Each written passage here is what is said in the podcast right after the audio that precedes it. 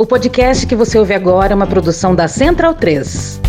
Opa! Você gosta do nosso trabalho aqui? Então considere apoiar a gente lá no PicPay ou no apoia.se barra medo e delírio. Valeu! Seis meses depois dos atos golpistas de 8 de janeiro, o governo resolveu apresentar um projeto que endurece as penas para quem ameaçar a democracia. O que, que é dura? Nós precisávamos aumentar a pena, sim, quando há participação numa tentativa de golpe de Estado para o funcionário público. Porque o direito penal tem que responder de forma mais firme um agente do Estado, um servidor público que participa de uma tentativa de golpe de Estado. Ah, aumentaram a pena. Não, aumentamos a pena para essa possibilidade. Aumentamos a pena para o caso daquele que financia um golpe de Estado. Aumentamos a pena para aquele que, através de redes sociais, incita pessoas a darem um golpe de Estado. Nós temos que defender a democracia com o rigor necessário. Então, nós vimos um ataque brutal no dia 8 de janeiro, engendrado por meses, quadrilhas, quadrilhas, organizações criminosas, gente armada, gente perigosa, queria explodir o aeroporto de Brasília. E agora a resposta é dura? O que, que é dura? E o que essa gente quis fazer era o quê? Se você não tiver um empenho real da sociedade se defender, não há como proteger a democracia. Agora, o direito penal ele tem um espaço limitado para esses casos extremos, como por exemplo se ocorreram em 8 de janeiro. Há uma série de, de, de medidas que devem ser tomadas. Então, por exemplo, a reestruturação dos serviços de inteligência que devem estar submetidas ao poder civil, a proteção contra a politização das forças armadas, como por exemplo restrição de cargos públicos para militar de ativa, eh, militares da ativa, regulamentação das redes sociais contra a desinforma desinformação sistêmica, a tipificação dos, dos, crimes contra o Estado Democrático de Direito é uma dessas frentes. Né? Revisão dos poderes constitucionais do, do Procurador-Geral da República foi um problema gravíssimo que aconteceu durante o, o governo Bolsonaro. Medo e em Brasília. Vocês percebem a loucura? Legal. Olá, bem-vindos ao Medo e Delírio em Brasília com as últimas notícias do que restou do Brasil. Bom dia, boa tarde, boa noite. Bom dia, porra. Por enquanto. Eu sou o Cristiano Botafogo. Cristiano, seu lixo. Cristiano, seu lixo. Seu lixo. Seu lixo. Seu lixo. Seu lixo. lixo. E Cristiano. Aquele verme maldito. Beijo, Cristiano, seu lixo. E o Medo e Delírio em Brasília. Medo e Delírio, um beijo assim. pra eles, né? Fora seu Medo e Delírio em Brasília. É escrito por Pedro Daltro. Um abraço, Daltro. E um beijo pro Pedro Daltro. Valeu, Pedro Daltro. Pedro Daltro. Pedro Daltro. Pedro Daltro. Pedro Daltro. Pedro Daltro. Pedro Daltro. Ah, é? Foda-se. Bora passar pano? Não. Tá, mas bora tentar passar um pouquinho menos de raiva? Bora. Bora. Bora! Bora!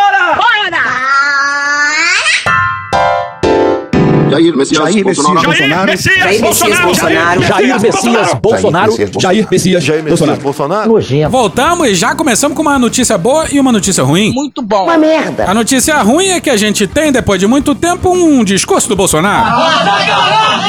E a notícia boa é que também teria alguns, vários minutos de um discurso do Fernando Holliday.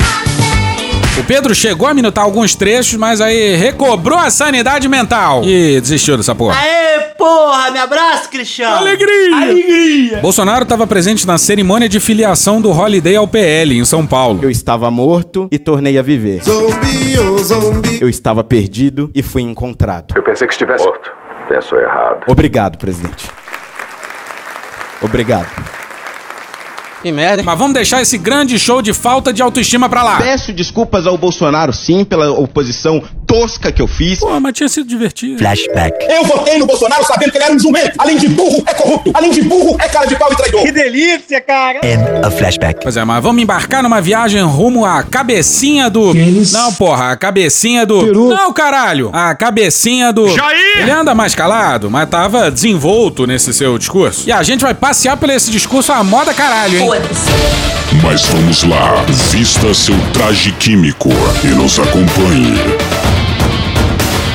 Porra. E eu entrei no exército e depois fui ser vereador no Rio de Janeiro. Consegui me eleger vereador. Dois anos difíceis. Que marcou lá que fui o único que não, não aceitei receber um carro oficial da Câmara Municipal do Rio de Janeiro. Parabéns a você. Fato que marcou muito. É, eu acho que não. Até porque eu era motociclista, não queria carro. Tu deve ter falado merda e nem percebeu, né? Flashback. 4 de julho de 1995, na Vila Isabel, Bolsonaro foi assaltado. Dois caras levaram sua moto 350 e uma arma Block. Jorge Luiz dos Santos é um dos assaltantes. Foi capturado oito meses depois na Bahia, enviado para o Rio de Janeiro. Preso na delegacia, amanheceu morto no dia seguinte, supostamente suicidado. Os pertences roubados do Bolsonaro foram recuperados e a ele devolvidos por um certo Cabo Lessa. O Cabo Lessa reaparece 18 anos depois, já sargento e afastado da polícia, como Rony Lessa. Olha só!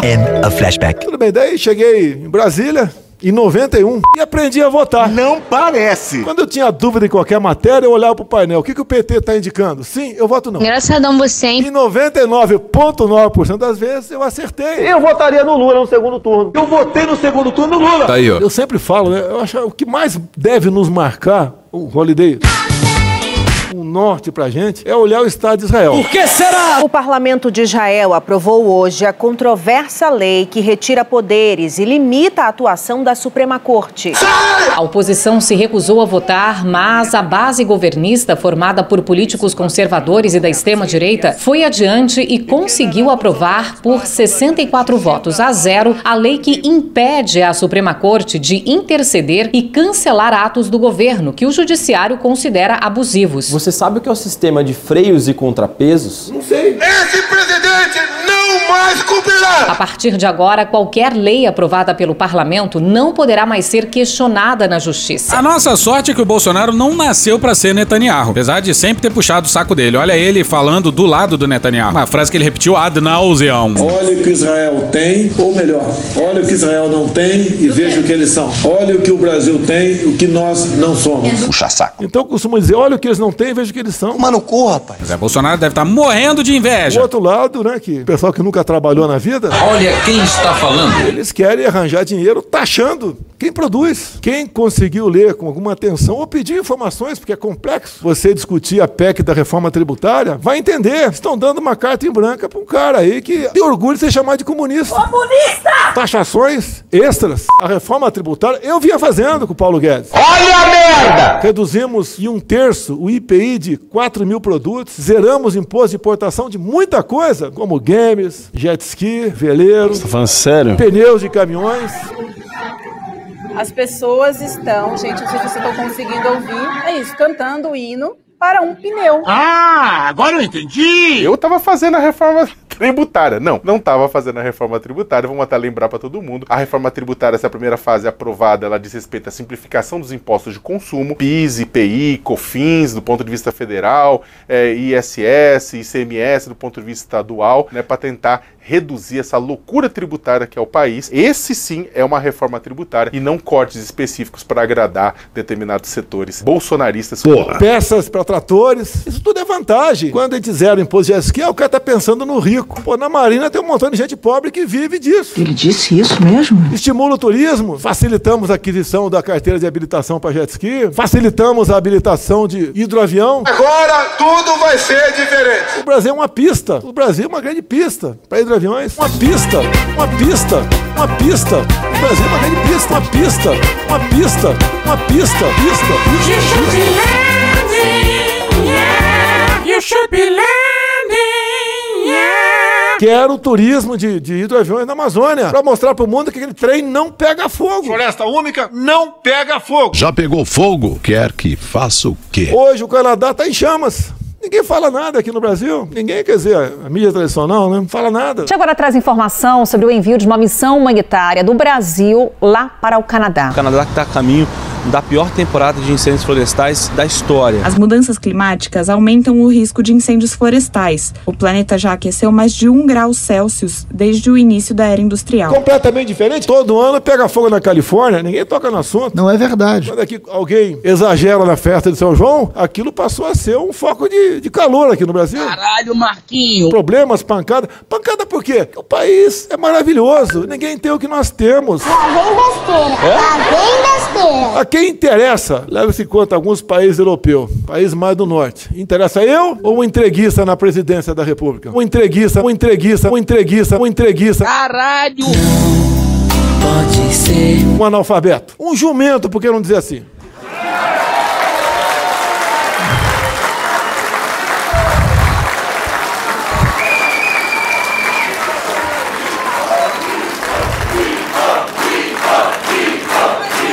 Meu Deus do céu! Meu Deus do céu, para de maldade. Ô Cristiano, eu queria direito e resposta, hein? Eu escrevi um Twitter e queria ler aqui pra você. Você falou com o Dr. Pareto? Eu tentei, mas não falo nem recebe chamado. Parece que começou há meia hora atrás. Porra, todo dia é isso, cara. Mas tá, vai lá. Agora em setembro vai entrar o grosso. Porra, não era essa não, Lula. Opa, companheiro, eu me enganei. Deixa eu ler aqui o tweet, ó. Abre aspas. Ontem a imprensa me pediu pra responder uma pessoa que tentou me atacar me chamando de jumento, que é um animal simpático e mais esperto que alguns. Um jumento, um jumento. Eu votei no Bolsonaro sabendo que ele era um jumento. O que seria ofensivo seria comparar um jumento a ele. Isso sim. Ofensivo aos jumentinhos que não fazem mal a ninguém. Acabou, Lula? Posso seguir? Posso tomar café? Cara, toda hora isso agora. Você não quer café? É! Tá, quero. Vai. Traz o café pro pessoal. Desde quando eu assumi, falava que ia dar um golpe no Brasil. Por que será? O tempo todo. É golpista, vai dar golpe, não sei o quê. Flashback. Se você fosse hoje o presidente da República, você fecharia o Congresso Nacional? Não há a menor dúvida, daria golpe no, no, no mesmo dia. No mesmo dia. Não funciona. End of flashback. Não ter amor à democracia, não sei o quê, não sei o quê, não sei o quê. Flashback. Através do voto, você não vai mudar nada nesse país. Ah? Nada, absolutamente nada. Você só vai mudar, infelizmente, quando um dia nós partimos para uma guerra civil aqui dentro. End of flashback. Eu não vira um ato meu. Mesmo quando tiraram o Ramagem, não deixaram o Ramagem assumir, revoltado, chateado. Bastante chateado, chateado. Eu mantive adesão. Toda semana tinha uma adesão judicial em cima da gente. Tem 48 horas, 24 horas para responder. Vai responder não, puta! Até agora não vimos nenhuma ação. Ações entraram, mas nenhuma decisão. Terminamos o nosso governo com números muito melhores do que eu recebi em 2019. Alguma coisa errada aconteceu? Sim, acontece. Não errei nenhuma. Eu não errei nenhuma. Eu não vejo erro. Eu não errei nada do que eu falei. Vão chegar à conclusão que eu não errei nenhuma. Não errei nenhuma. Acontece. Não dá pra gente satisfazer a todo mundo. Alguns acham que o presidente pode muita coisa. Eu costumo dizer. É só você fazer cocô dia sim, dia não, que melhora bastante. Se tiver um caminhão lá fora cheio de tijolo, eu escolhi um de vocês para falar, descarrega em meia hora. Você não vai descarregar em meia hora. Nem se você for o presidente da República. Faz algum sentido pra você isso? Pois bem. Você é maluco, é? Mas se todos nós formos lá, a gente vai descarregar esse caminho em meia hora. É a família dele tem que cuidar dele em primeiro lugar, rapaz. O povo tem que deixar. E deixar tudo nas costas do poder público. Não é eu autorizo, não. É o que eu posso fazer pela minha pátria. Então tem certas coisas que cobravam de mim.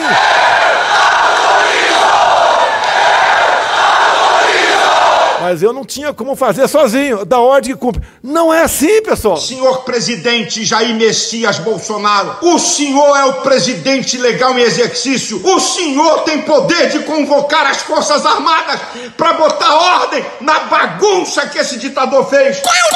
Não é assim, pessoal. A sua mão é meu pau. Aqui não é quartel. Tem certas coisas que você tem que fazer em conjunto. Flashback. Alguns extrapolam aqui na região da Praça dos Três Poderes. Como atrapalham o Brasil?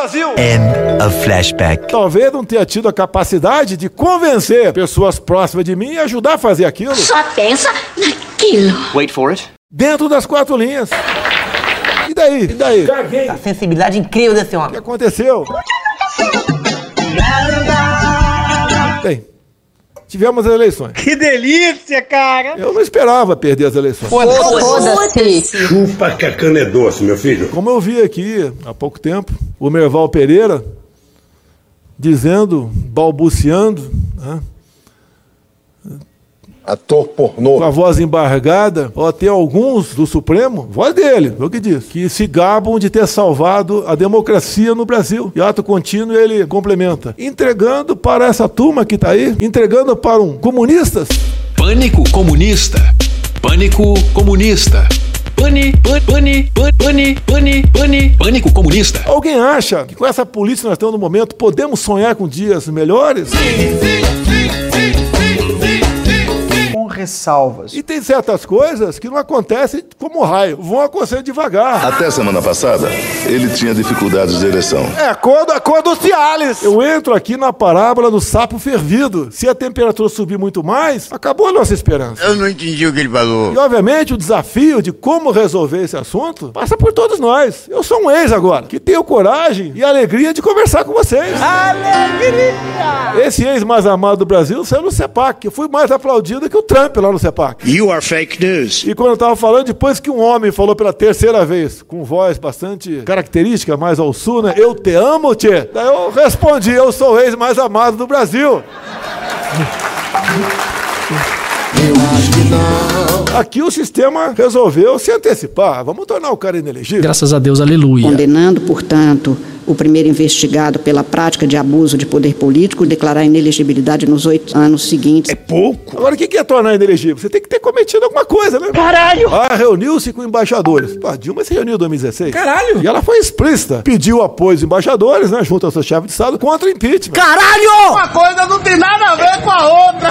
Atacou o sistema eleitoral. Tudo é ataque. A fraude está no TSE. Tudo é ataque. No meu entender, houve fraude. Tudo é ataque. Eu tenho certeza que fui eleito no primeiro turno. Tudo é ataque. Tiraram o Lula da cadeia, tornaram elegível para ele ser presidente na fraude. Tudo é ataque. Se nós não ganhamos no primeiro turno, algo de anormal aconteceu dentro do TSE. Tudo é ataque. Falar sistema eleitoral passou a ser ataque. Uma coisa é uma coisa, outra coisa é outra coisa. Fala do Supremo é ataque, fala do TSU ataque, tudo é ataque. O que, que nós queremos? Paz. Tranquilidade. E eu recebi um Pix agora, agradeço que doou para mim, tem o suficiente para pagar as multas e sobra ainda dinheiro. Bolsonaro recebeu então 17 milhões e 200 mil reais por meio de transferências do Pix nos seis primeiros meses do ano. Tá. Tá? Não, não chegou tudo isso não, tá?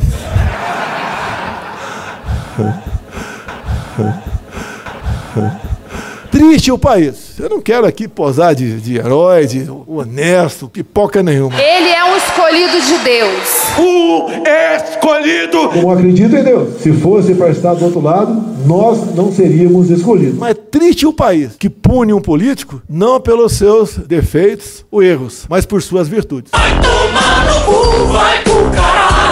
Porra! Eu fui punido no TSE por virtude. Teu cu! Olha o pacotão da democracia. Eu lembro aí, né? O que a esquerda faz, por exemplo, comissão da verdade. Que porra de verdade é essa? Flashback. Vamos atrás dos ossos do Araguaia. Eu botei, quem vai atrás de osso é cachorro. Mas qual é o problema? Mano, cu, rapaz. End of flashback. Que não começa investigando o Celso Daniel. É uma esquerda que não quer o bem do seu país. Como disse, lamentavelmente, um brigadeiro, ministro supremo do, do Superior Tribunal Militar, fala umas besteiras daquela, encher a boca pra falar merda. Merda. Bolsonaro fala merda. Uma vergonha. Queima quem caralho! A gente precisa torcer pela briga. Não é pra aeronáutica, não, porque a aeronáutica não, é, não tá compondo de jeito daquele, daquele perfil. Fala tanto que o militar não pode falar de política. Bora, galera! Mas vai dar uma, vai dar uma entrevista fardado. Abraço, galera! Tá com De exemplo. Ah, eu sou um péssimo exemplo. Olha, isso chama-se liberdade. Agora, esse país aqui eu considero um barco. Legal. Estamos todos dentro dele, até a pessoa de esquerda. Flashback. O Brasil não suporta ter mais de 50% do seu território demarcado como terras indígenas, juntamente com a área de proteção ambiental, com parques nacionais, atrapalha o desenvolvimento. End of flashback. Barco, estamos todos dentro dele, até a pessoa de esquerda. Eu não dou paulada, pancada eleitor de esquerda, que são os coitados. A maioria são os coitados. Coitado. Não sabe o que fazem. Petulante. Não sabe por que votou. Muito petulante. Acha que o voto é um negócio, ah, vamos lá. Ah, agora eu entendi. Não é assim. Ah, o presidente é irresponsável. Ele é maluco. Ele é genocida. Não é assim? Não é assim. Com certeza. Eu lembro de uma reunião com o empresariado de São Paulo, 2022. Gente que realmente mexia com o PIB no Brasil, né? Tinha uns 25, 30 pessoas. Estado de São Paulo, a locomotiva do Brasil. Se falava, logicamente, quanto ele investia aqui, investia lá, só na cifra dos bilhões. E quando começou a reunião, perguntou pra mim, né? O que, que você quer? Quando tu fala bilhão, bilhão, bilhão, você tem que responder, quero bilhão. Acertou, miserável. O que, que eu fiz? Mandei um, um assessor meu trazer o pessoal da cozinha. Vieram uns 12 servidores da cozinha, trabalhador da cozinha. Eu falei que eu preciso que vocês conversem com essa gente. A sensibilidade incrível desse homem. Todo mundo sabe aí que eu tenho grande sensibilidade nisso daí, né? Com toda certeza, tem gente aqui que vai votar no outro lado. Sim. Sim. Sim. Sim. Conversar com eles, mostrar o que, que é. Né? A questão que te, te fala tanto, né? Seu Rolando Lero. O que é economia? O que é ser, o que é o capitalismo? O que é o socialismo? Como é bom o socialismo, hein? Vai falar com o coração. Flashback. Eu aprendi muito cedo no exército brasileiro. Se colocar no lugar da outra pessoa. Nós, para vivermos melhor, devemos nos colocar do outro lado do balcão. Como aquela pessoa está se sentindo? Quais são as suas dificuldades? Como o povo está se sentindo? Chega de frescura e de mimimi. End of flashback. Não é como um falou agora há pouco que vai reunir seus 500 empregados em tal local e vai dar uma palestra para eles. Vai perder voto. É conversar com essas pessoas que dá trabalho. Dá trabalho. Calma, filho da puta. Pra mostrar que sempre, um velho ditado, né? Que as coisas podem ficar piores. Bolsonaro reeleito é sacanagem. Ora, sempre pergunto pra mim, né? Como mudar? Falei, pô, pergunta pra você primeiro. O que, que você fez? Ó, como o cara é grosso. O que, que você vai fazer? Nada. Eu não consigo fazer nada. O que o governo vai fazer por vocês? Nada. Alegria!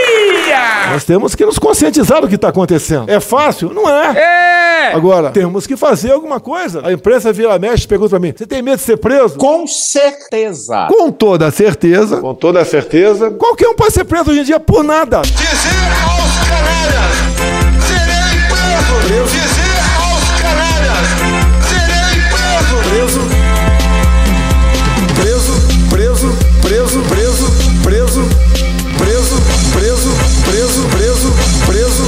assessores meu, presidente tem direito a oito, deu dois presos. O meu ajudante de ordem tá preso. O meu ajudante de ordem teve sig- sigilo quebrado desde 21. O cara bisbilhotava o que nós fazíamos. Flashback. Transparência acima de tudo. Todos os nossos aspas terão que ser abertos ao público. End of flashback. Eu sempre digo. É só você fazer cocô dia sim, dia não. Novo, cara! Várias vezes eu falei, eu sou católico, acredito em Deus. Flashback. O senhor é católico, né? E católico praticante, né? Isso pelo que eu sei. Eu não vou muito à igreja, pô, eu vou mais na, na, na, na igreja evangélica da minha esposa. End of flashback. Já li a Bíblia e faço minha oração todo dia. Dobro meu joelho e peço a Deus que o nosso povo não sinta as dores do comunismo. Flashback. Não sinta as dores do comunismo. Não sinta as dores do comunismo. Nunca experimente as dores do comunismo. Não experimente as dores do comunismo. Nunca experimente as dores do comunismo. Na transição que você comandou, é verdade que o, o ex-presidente Bolsonaro pegou no seu braço e disse: Geraldo, salva o Brasil do comunismo. O que, que, que, que você respondeu para ele?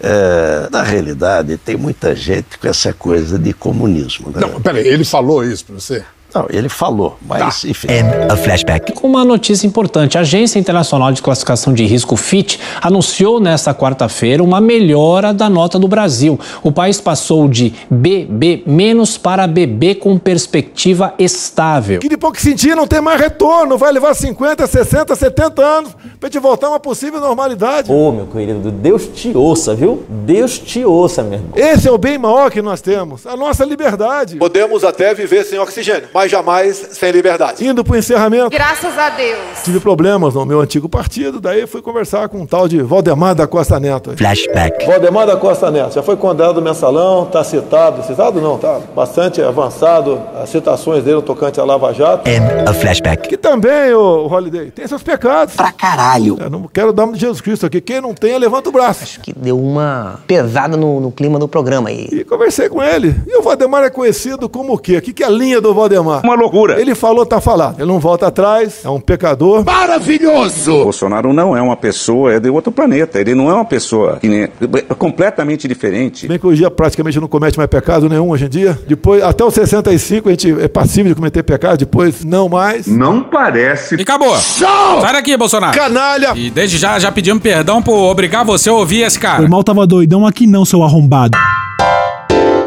Já foram lá no loja.medoedelirioembrasilha.com.br? Não! Tá bom, então, pô. Caralho, você tava perguntando só.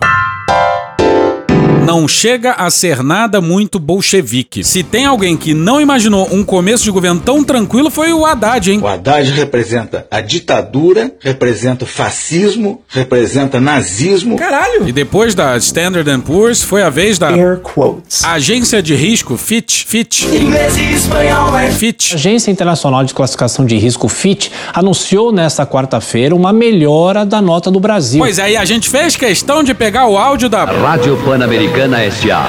Jovem Pan 1. Filha da puta. Bora pro Manuel Ventura no Globo no dia 26. Abre aspas. A elevação dos ratings do Brasil reflete o desempenho macroeconômico e fiscal acima do esperado em meio a choques sucessivos nos últimos anos, políticas proativas e reformas que apoiaram isso. E a expectativa da FIT de que o novo governo trabalhará para melhorias adicionais. Fecha aspas, afirma a agência. Chupa que a cana é doce, meu filho. A agência também afirma que a nota do Brasil é sustentada por sua grande e diversificada economia, alta renda per capita e profundos mercados domésticos e um grande colchão de caixa que permitem a flexibilidade de financiamento do país e sua alta parcela de dívida em moeda local. Pois é, dívida em moeda local. Então não nos venham com a terrível crise do endividamento brasileiro. porra. Mas olha só. Calma, calma, calma, relaxa. Presta atenção que é importante, pessoal. A gente não pode se iludir com palmas do mercado. Não corta o clima. Porra, a gente é melhor do que isso. Você é maluco, é? A gente não pode aplaudir os aplausos do mercado. A gente precisa suspeitar. Suspeito. Se o mercado tá elogiando tanto, não é bom sinal não, hein? Sinais sinais. E não precisa ser inteligente pra entender isso. E vai aí uma confissão. Tem gente muito otimista com a economia, mas a gente não consegue ter esse otimismo. A vida machucou vocês demais, né? Toma um cigarro aí. A gente queria ter esse otimismo, mas a gente não tem. Infelizmente. Mas o que a gente quer falar do Haddad é isso aqui, ó, que vai a seguir. Arthur Nicocelli, ou Nicocelli, desculpa desde já, e Isabela Bolzani no G1 no dia 21. O ministro da Fazenda, Fernando Haddad, anunciou na quarta-feira, dia 19, que deve enviar ao Congresso um projeto para taxar fundos exclusivos, também conhecidos como fundos dos super ricos. Não fez mais do que sua obrigação. E é um absurdo que isso esteja sendo discutido só em 2023. O absurdo é que os fundos dos super ricos ainda não sejam taxados. Brasil bagunça. E a gente tá falando de fundos de elite. Tá falando da elite. Segundo o levantamento realizado pela TradeMap, 2.568 fundos exclusivos com um único cotista estavam registrados até a última terça-feira, dia 18, totalizando aproximadamente 756,8 bilhões investidos, valor que representa 12,3% do patrimônio total de toda a indústria de fundos e uma média de 294,7 milhões de reais por investidor. Pra caralho!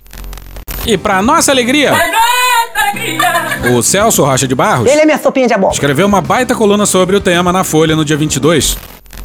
O governo Lula vai tentar cobrar mais impostos dos muito ricos. O Ministério da Fazenda planeja propor novas regras para tributar os fundos exclusivos. Um tipo de aplicação financeira para quem tem muitos milhões para investir. Dá até vergonha explicar isso, mas pelas regras atuais, os ricos que aplicam no fundo exclusivo Guedes Totoso Não tem problema nenhum. pagam menos impostos que a classe média. Uma festa danada. Que, por exemplo, investe no fundo de renda fixa Merreca DI. Pois é, senhoras e senhores, olha como é que funciona. Bora pro Lucas Bombana no dia 20 na Folha. O Come Cotas é uma antecipação no recolhimento de imposto feita semestralmente nos meses de maio e novembro, que incide sobre o rendimento dos fundos de renda fixa, cambiais e multimercados. A alíquota varia entre 15% e 20%, a depender do prazo do investimento. No fundo exclusivo, como não há cobrança do Come Cotas, o dinheiro que seria repassado à Receita Federal segue rendendo dentro da carteira de investimento, até que seja feito o resgate. Uma festa danada. O que representa uma vantagem importante em relação aos demais fundos que sofrem com uma redução no valor aplicado, que representa uma vantagem importante em relação aos demais fundos que sofrem uma redução no valor aplicado e, portanto, no montante total que será rentabilizado. Aspas, enquanto o cidadão comum paga o come-cotas dos fundos de investimento, o endinheirado não paga, o que não parece socialmente justo. Fecha aspas, diz o profissional de mercado da área de gestão de patrimônio Francisco Levi. Ele lembra que a proposta de tributação dos fundos exclusivos não é nova e foi discutida na gestão anterior do ex-ministro Paulo Guedes, mas enfrentou resistências no Congresso e não foi adiante. Pois é, não foi adiante porque o Bolsonaro sabotou a reforma administrativa enviada pelo seu próprio governo de autoria do Paulo Guedes. Paulo Guedes, mentiroso! Tá enganando a rapaziada, Paulo Guedes. Pois é, não é que o Haddad resolveu peitar o sistema financeiro. Ao que parece, até o Guedes queria isso. Volta pro Celso Rocha de Barros. O governo defende que os fundos dos milionários e os fundos da classe média sejam sujeitos às mesmas regras. Não chega a ser nada muito bolchevique? Ei, fodendo! Nesse ponto você pode estar pensando, rapaz, o Brasil tá com problema nas contas públicas faz muitos anos. Já tinham cortado dinheiro de tudo que é lado. É que o de cima sobe e o de baixo desce. E só agora notaram que milionário pagava imposto de menos? Todo mundo sempre soube. Mesmo governos de direita, como Temer e Bolsonaro, cogitaram mudar a regra dos fundos exclusivos, mas não conseguiram fazer a proposta andar. Uma vez perguntei ao ex-presidente Fernando Henrique Cardoso por que não tornar os impostos brasileiros mais progressivos. Isso é, fazer os ricos pagarem proporcionalmente mais. Ele me respondeu que todo mundo sabia que tinha que ser feito, mas que os interesses contrários eram fortes no Congresso. Foi a mesma resposta que obtive quando entrevistei petistas graduados para o meu livro sobre o PT. Ninguém propunha porque todo mundo sabia que ia perder. Pois é, mas foda-se que ia perder, né? Tem que propor, caralho, tem que expor. E se você leu isso e pensou, bom, então o problema é o Congresso, é a democracia, errou. Errou feio. No Estatuto da Aliança Renovadora Nacional, a Arena, partido que apoiava a ditadura militar, constava, abre aspas, por um sistema tributário justo, instrumento do desenvolvimento econômico e de redistribuição social, através de crescente utilização dos impostos pessoais e diretos, de caráter progressivo. Apesar dessa declaração de intenções, a desigualdade de renda aumentou enormemente durante a ditadura. Pra caralho! Não é fácil cobrar imposto de rico. Entretanto, há um bom motivo para que mesmo governos de direita recentes tenham pensado em mexer nos fundos exclusivos. O Brasil enfrenta uma crise fiscal terrível há muitos anos. Qualquer um que assuma a presidência do Brasil vai ter que sair procurando de onde tirar dinheiro sem gerar uma crise social. E é por essas e outras que a gente não acredita nesse otimismo econômico todo aí, não. Desculpa. Desculpe. Desculpe. Desculpa. Desculpe. Os pouco mais de 2.500 investidores que aplicam um total de mais de 700 bilhões de reais em fundos exclusivos provavelmente sobreviverão bem se tiverem que pagar um pouco mais de imposto. Isso não é verdade sobre a maioria dos brasileiros. A proposta sobre os fundos exclusivos não deve ser confundida com outro projeto do governo, a reforma do imposto de renda, que deve ficar para o ano que vem e é um assunto mais complexo que exigirá mais negociação. Não há achaque, não há pedidos. O regime atual da taxação dos fundos exclusivos é uma aberração evidente. Algo que faria o Von Mises cantar a internacional tomado de indignação. Torço para que isso torne a proposta do governo Lula mais fácil de aprovar. O exemplo dos outros governos mostra que talvez não seja o caso. Mas é para pelo menos tentar essas coisas que os brasileiros votam na esquerda. Caralho! Os ricos gostaram do arcabouço do Haddad. E lá consta que o governo tem que achar mais 100 bilhões de reais em arrecadação. Bora voltar pro Arthur Nicocelli, ou Nicocelli, e pra Isabela Bolzani no G1. Conforme revelou a colunista Júlia Duailib em abril, a regra faz parte de uma série de medidas para elevar a arrecadação pública e viabilizar o arcabouço fiscal. A estimativa do governo é de arrecadar cerca de 10 bilhões de reais com a tributação, 8,54% do aumento previsto com essas medidas, de 117 bilhões. Pois é, aplaudem o arcabouço, mas na hora de passar o chapéu, todo mundo foge. Mulher Maravilha, no Superman. O discreto Campos Neto. Estrategicamente discreto. O sujeito que vai votar de verde e amarelo no segundo turno achou uma boa ideia da entrevista pro BlackRock, que vem a ser a maior gestora de ativos do mundo. É isso. Aí. Provavelmente o espírito Alexandre de A Viagem tenha dado essa ideia para ele, que foi prontamente aceita pelo Campos Neto. Referência de velho. Referência de velho. Hoje o nosso convidado é o Roberto Campos Neto, presidente do Banco Central do Brasil.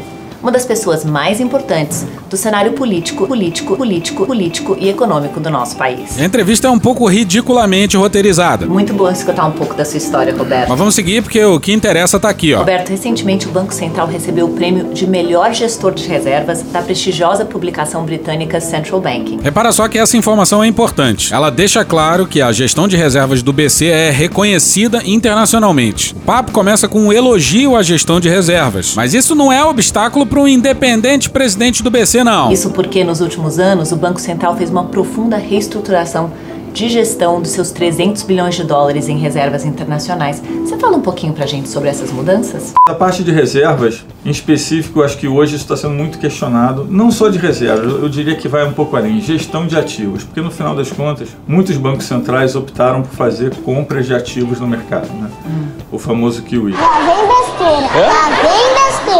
É, e muitos bancos centrais compraram muitos ativos é, com taxa de juros muito baixa e com duration, ou seja, com prazo médio muito longo. O que significa que você tem, né, uma, como a gente diz no mercado, uma convexidade muito grande, que significa, no final das contas, que quando o preço muda um pouco, né, a variação financeira é, é gigantesca. Então a gente tem histórias de bancos centrais que tiveram perdas enormes recentes nos seus balanços, né, assim, percentual relevante do, do PIB do país, porque comprou muito título, né, uma taxa de juros muito baixa, você teve né, essa, essa, esse aumento de juros generalizado recente. A entrevistadora começou falando do reconhecimento internacional às reservas brasileiras e o Campos Neto resolveu fazer um drama. Fiz um glamour. Na época, até no Brasil, a gente tinha até a prerrogativa de poder comprar crédito, que foi dado através da PEC de guerra. E eu sempre dizia que esse era uma coisa de muito. É, é, era, um, era, um, instrumento que ia ser usado em último caso, porque é, eu preferia dar. A gente entendeu que era muito melhor dar liquidez para o sistema bancário, para ele, o sistema comprar os títulos do que o Banco Central fazer isso. A gente entende que o sistema bancário conhece mais de crédito que o Banco Central. Então, o BC do Brasil não comprou ativos e deixou isso para os bancos privados, é isso? Então, não tem problema, certo? Tem algo errado. Lembra que a entrevista era meio roteirizada? Só para esclarecer para o nosso público, qual que é a importância do Banco Central em fazer a, fazer a gestão dos próprios recursos? Você vê isso mudando no futuro? Olha, a gente teve um programa de gestão terceirizada né, durante algum tempo, terminou é, em 90 e em 2007, agora não me falha aqui, a, me falha aqui a, a, data. Mas a gente fez um programa grande. Depois a gente entendeu que alguns, alguns, alguns, alguns dos programas de gestão terceirizada a gente podia fazer né, dentro do Banco Central e isso ia gerar uma sinergia positiva porque o pessoal da equipe né, operacional do Banco Central ia aprender sobre os novos ativos e aprender sobre os novos ativos ajuda muito a atividade do dia a dia do Banco Central. Por isso que o BC ganhou o tal reconhecimento gringo que começou o papo, mas... É, mas a gente está aberto, né, a, a, a, essa, essa terceirização, vamos dizer assim, a gestão externa. Sai daqui, sai daqui, sai daqui, sai daqui. Pois é, o Campos Neto foi até a BlackRock anunciar que pode terceirizar a gestão das reservas internacionais do Brasil. O presidente do BC sugerir terceirização da gestão das reservas já seria um escândalo. Um grande escândalo. Mas anunciar num papo para a maior gestora de recursos do mundo. Tem horas que eu vejo que a putaria tá aqui. Bom, qualquer país sério derrubaria o Campos Neto em poucos dias. Falo com tranquilidade. Por aqui o país fica refém de um bolsonarista, sim, bolsonarista, que fazia parte do grupo de zap de ministros do Bolsonaro, inclusive depois do término do governo, em pleno janeiro de 2023. O Brasil é refém do Lira e do Campos Neto, olha a desgraça. Uma bosta. Não sabe uma merda. Mas calma que tem mais Campos Neto. É que o Márcio Pockman vai assumir o IBGE. E foi uma gritaria do caralho. Não grita aqui não, calma, não grita, seja educado. Onde se falou que a Tebet não teria gostado. E eu agora, o próximo passo é a semana que vem marcar uma reunião, quando a agenda permitir, com o economista, professor da Unicamp, Márcio Pottman, que agora eu sei o nome dele, e que terei o maior prazer de atender, portanto, o pedido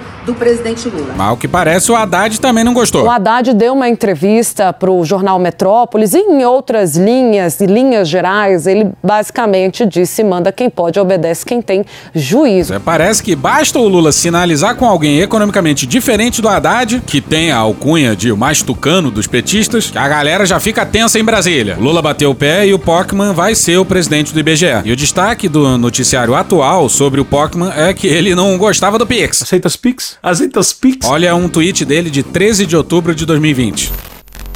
Com o Pix, o Bacen concede mais um passo na via neocolonial a qual o Brasil já se encontra ao continuar seguindo o receituário neoliberal. Na sequência vem a abertura financeira escancarada com o real digital e a sua conversibilidade ao dólar. Condição perfeita ao protetorado dos Estados Unidos. Calma, por favor! Pois é, aqui a gente precisa confessar que o tweet suou um pouquinho caricato pra gente. Mas o Campos Neto falou pra caralho sobre Pix. Por algum motivo, esse era o grande interesse dos apresentadores da BlackRock. E ele deixou claro que o Pix é só o primeiro passo. Uma das coisas que sempre aparecia nos debates é, bom, a gente precisa ter um sistema mais inclusivo. Precisamos democratizar o acesso né, à intermediação financeira. Oh, pega aí. Pega aí, pega aí. Pega aí. Pega aí, pega aí. Pera aí, aí. Pois é, democratizar o acesso à intermediação financeira. O que, que isso quer dizer? Intermediação financeira é a captação de recursos disponíveis junto aos agentes econômicos superavitários pelos agentes intermediários, geralmente entidades financeiras, e repasse para os agentes econômicos deficitários. Isso é democratizar o acesso à intermediação financeira? É golpe. Campos Neto falando em democratização. É meu pau em sua mão. Ele é presidente do BC, mas quem quer melhorar a intermediação financeira é o mercado, porra. E se o mercado e Campos Neto querem democratizar qualquer coisa que seja, o medo e delírio é contra. Calma, filho da puta. Calma. E a tecnologia é o instrumento mais democratizante que tem no mundo. Tecnologia você consegue é, massificar acesso, massificar participação e massificar dados, dados, dados. Suspeito. A primeira visão é que a gente precisa inserir né, um- uma dimensão nova de tecnologia no sistema. E aí o plano tinha algumas partes. Né? Quando a gente começou a falar do plano, na cabeça, na nossa cabeça, a gente já tinha os diversos blocos que hoje né, começam a se encaixar. Mas na época era muito difícil você falar dos diversos blocos porque a gente nem tinha apresentado o primeiro ainda. Mas a primeira ideia é eu preciso de ter um instrumento que seja um trilho, né, um trilho universal, onde você possa trafegar produtos. Produtos financeiros, produtos financeiros que nem são produtos, porra. Paradoxo, chama isso aí. Né, e esse trilho tem que servir como é, uma, um instrumento que vá é, criar uma certa homogeneização né, no, no, sistema financeiro, diminuindo a barreira de entrada. E aí veio a ideia do Pix, porque é um produto que a gente entendeu que ia ter uma aceitação rápida, ampla e que ia servir como esse trilho, era pagamentos instantâneos. Então, primeiro foi o Pix, e aí depois a gente entendeu que a gente precisava não só ter o trilho do Pix, né, ou seja, esse trilho comum, mas a gente precisava fazer com que esse trilho fosse um instrumento de gerar né, competição. Então, para a gente, competição significava ter um trilho que serviria como é, comparabilidade imediata em tempo real e portabilidade imediata em tempo real.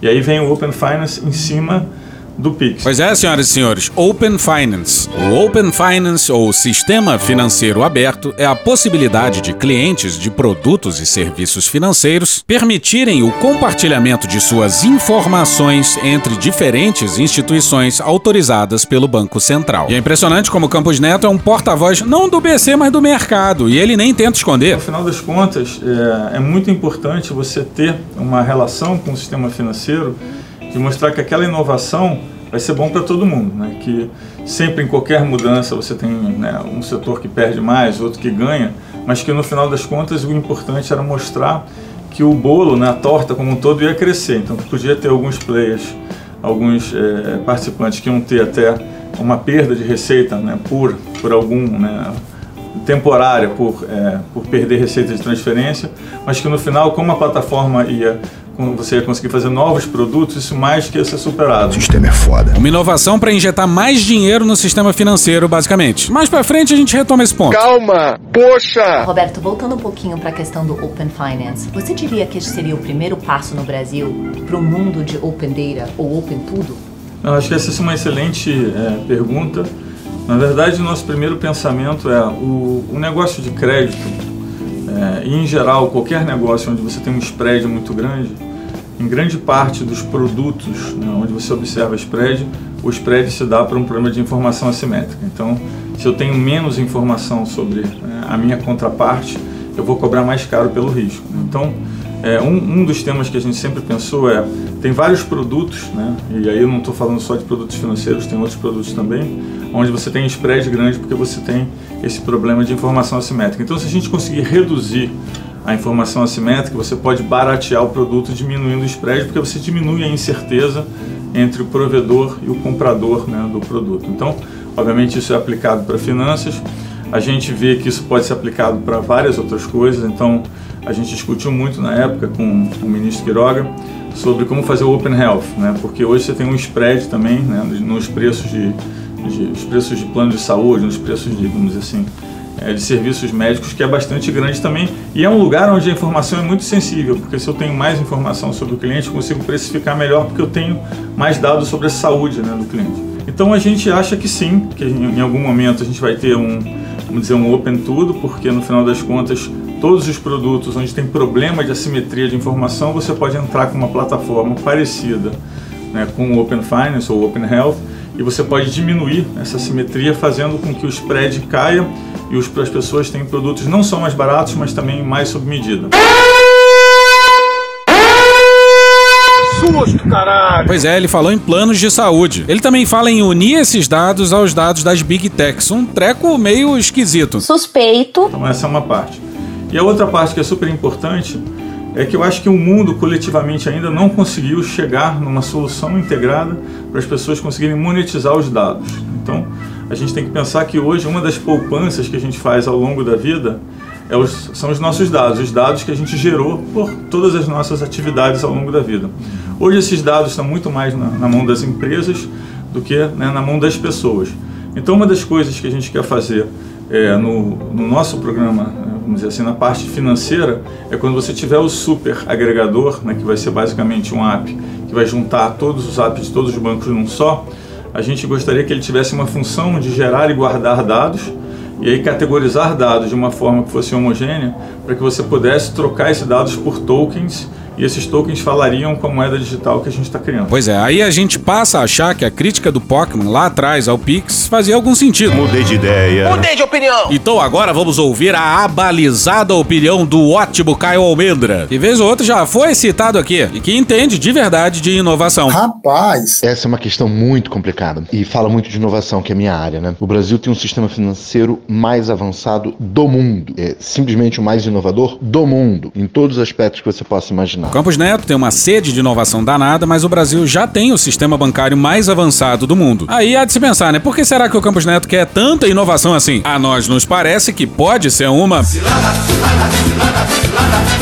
De um lado, a gente pode até dizer: olha, que maravilha, a gente tem o Pix muito antes dos Estados Unidos, a Índia teve o Pix muito antes dos Estados Unidos e por aí vai. Isso é cômodo, isso é prático, mas isso também é fruto direto da concentração de capital na mão de pouquíssimos bancos, ou seja, de um, de um quase monopólio dos bancos. Nos Estados Unidos você tem muito banco local, no Brasil não é realidade, você tem 4, 5 bancos e acabou. E também é sim uma preparação para um, um sistema de imperialismo, colonialismo eh, econômico. Eita porra do caralho, agora fodeu. Então o Postman não está errado nisso, porque sistemas bancários menos inovadores mantêm mais o dinheiro dentro da economia popular. Dando um exemplo clássico, assim, a City britânica. Aqui o Caio está se referindo ao fato de Londres ser a capital financeira da Europa. O Brexit está mudando isso, mas isso aí já é outro papo. A Inglaterra ganha milhões de dinheiro, milhões, bilhões de, de euros fazendo simplesmente trading, ou seja, sendo o local onde as empresas se cediam, as multinacionais se cediam. Mas o, o, sistema bancário deles é muito menos inovador, as pessoas são muito tradicionalistas, as pessoas se recusam inclusive a usar aproximação ou qualquer coisa assim. E um resultado prático é que esse dinheiro que flui pela, pela City britânica, as migalhas que caem dentro da economia se mantêm na economia local. Enquanto em um sistema muito inovador, o dinheiro que flui na economia popular rapidamente é colocado dentro do sistema financeiro e internacionalizado. É que o de cima sobe o de baixo desce. Então, sim, o Pix é, é uma maravilha para o usuário. Ele facilita a economia popular. Aceita as Pix? Ele facilitou que pessoas de classe média e rica consumissem serviços de pessoas pobres. Se você não está andando com dinheiro, você passa no, no fruteiro, vai lá e compra alguma coisa, você vai no mato, você vai na praia. Então, isso é importante e, e tem um, uma consequência econômica muito importante. Não vamos achar que a população pobre é burra por ter uma alta favorabilidade do Pix, por achar o Pix o máximo, porque foi bom para eles. Mas, por compensação, é um sistema que facilita que esse dinheiro seja retirado da economia popular também. O feirante de praia, o, o cara do mate na praia, o vendedor de biscoito Globo, o, o feirante de banana, ele não conseguia comprovar renda para o banco. A partir do momento que você tem Pix e as pessoas passam a receber todo o dinheiro pelo banco, você consegue comprovar renda muito facilmente. Então o resultado seguinte é você jogar isso num, num sistema informatizado, bota uma IA ali, joga um sistema de produção de crédito, de nota de crédito, de valorar o quão bom uma pessoa é pagadora e oferece crédito para as pessoas. Pois é, e tá aí os produtos financeiros que o Campos Neto quer democratizar. Porque, de novo, não é ruim a princípio a oferta de crédito para pessoas pobres. O problema é que a oferta de crédito para pessoas pobres dessa forma está se inflamando, está chugando o dinheiro da economia popular, o dinheiro do, do cara do mate, não sei o quê, blá blá blá, para o sistema bancário. O objetivo, portanto, de ter um sistema bancário extremamente avançado é colocar todos dentro do sistema bancário para conseguir ficar cobrando juros, tarifas, etc., que tirem o dinheiro da economia popular e mandem para a economia central. E essa é uma dualidade da inovação em finanças muito curiosa. E aí vale lembrar, tipo, onde é que tem Pix? Onde é que tem, tem sistema instantâneo? Índia, Brasil, não são países ricos, não são os países inovadores, tecnologicamente avançados e tal. Teve Pix onde, em colônias, em, em, em países subalternos. Foi por aí que a coisa cresceu. Pois é, Campos Neto bradando por democratização. É golpe. E acabou esse episódio. Foda-se. E hoje a gente fica por aqui. Esse episódio é o áudio de uma caralhada de gente. Sextou, porra! Foda-se. Pô, bora, Bora. Valeu todo mundo. Thank you. Se quiser e puder, pinga um lá pra gente no PicPay ou no apoia.se barra medo e delírio. Porra, doação ao caralho, porra. Não tem nem dinheiro pra me comprar um jogo de videogame, moro, cara? Assina o nosso feed no seu agregador de podcast favorito e dá uma olhada nas nossas redes sociais. E também no loja.medoedelirioembrasilha.com.br. Eu sou Cristiano Botafogo, o Medo e Delírio em Brasília é escrito por Pedro Daltro e um grande abraço. Bora passar pano? Não. Mas bora passar menos raiva? Bora. Me permite uma parte? Não lhe dou a parte. E eu não dou a parte pra esse sujeito aí, não. Ainda há muita gente disposta a votar em quem, em quem quer que o Bolsonaro indique. A última pesquisa Datafolha, se não me engano, de junho, fala que né, um terço do Brasil ainda se considera muito bolsonarista ou razoavelmente bolsonarista, o que dá o tamanho dessa, desse vínculo né, que o Bolsonaro foi capaz de criar com as pessoas. Enquanto ele não enfrentar a, a, as respostas criminais necessárias aos crimes que de fato cometeu ao longo desses últimos quatro anos, ele vai seguir muito influente na política brasileira. Enquanto estiver solto, enquanto não estiver preso e, e impossibilitado de percorrer o país fazendo discurso, falando bravata e claro, servindo de cabo eleitoral para muita gente, o Bolsonaro inelegível segue causando danos grandes, enormes à política brasileira e à maneira como a gente quer ver o nosso país daqui para frente. Nós derrotamos o Bolsonaro, mas não derrotamos os bolsonaristas ainda. Os malucos estão na rua. Se depender de mim, Bolsonaro está morto politicamente. Mas eu tenho convicção, porque eu sou realista. Não, é, não são quatro anos que você derruba uma ideia. O bolsonarismo ele está vivo. Ele, ele representa, obviamente, ideia convicções, pensamentos de uma parte da população brasileira. Não há 2026 eh, se nós não pensarmos 2024. Acabou? Não. Eu fui governador, o Renan foi governador, o Rui foi governador, o Valdez, o Alckmin, claro, esse quase o Fidel Castro, quatro mandatos lá. Camarada Alckmin. Acabou? Não. O governo federal anunciou 200 milhões de reais para a saúde mental. Uma parte das pessoas ainda nem considera a doença mental como doença, ironiza, ridiculariza, acha que depressão é coisa de quem não quer trabalhar, de preguiçoso e tudo mais. Vale mencionar, de acordo com dados da Organização Mundial da Saúde, a depressão é hoje uma das principais causas de incapacitação para o trabalho no mundo. E aqui, no Brasil, nós temos quase uma epidemia de ansiedade. A ONU colocou o Brasil como um país com maior incidência de ansiedade patológica no mundo atingindo quase 10% da nossa população. E vocês sabem que muita gente não tem a quem recorrer. A maior parte da população não tem condições de pagar um terapeuta, de pagar um acompanhamento particular e depende do SUS da saúde pública para isso. Depende do fortalecimento dos CAPs, das várias políticas de atendimento à saúde mental. Por isso é tão importante ter um investimento como esse. Acabou? Não. E a, a gente tem que marcar a posição. Quero que inelegível vá pra cadeia e posso falar. E falo mesmo. Passei quatro anos ouvindo calúnia, sendo difamado, a nossa classe toda, entendeu? Então quem não quer gostar do que eu tô dizendo, não goste, não tem nenhum problema. Não é preciso gostar, é preciso ter respeito. O que a gente está falando é recolocar as coisas nos lugares, nos lugares elementares. Não estamos falando nada demais. Acabou? Não. Decepcionante. E se isso efetivamente acontecer, a meu ver, é, seria um desastre. E eu ficaria extremamente decepcionada.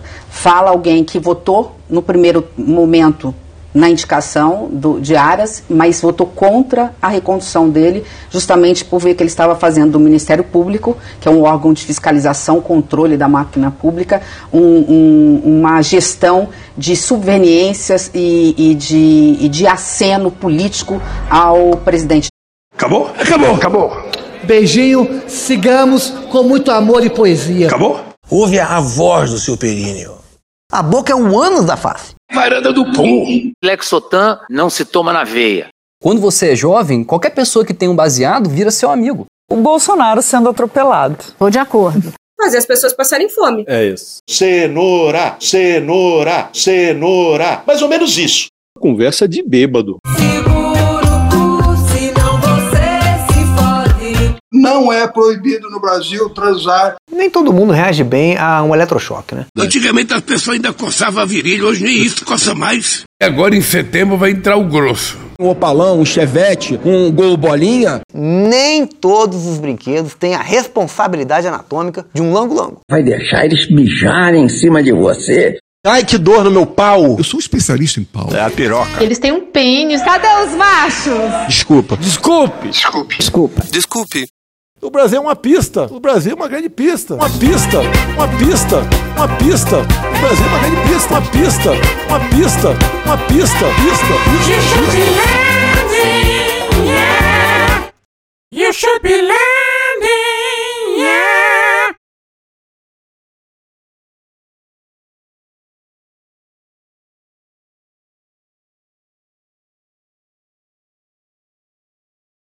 Acorda, vagabundo! Acorda! Acorda!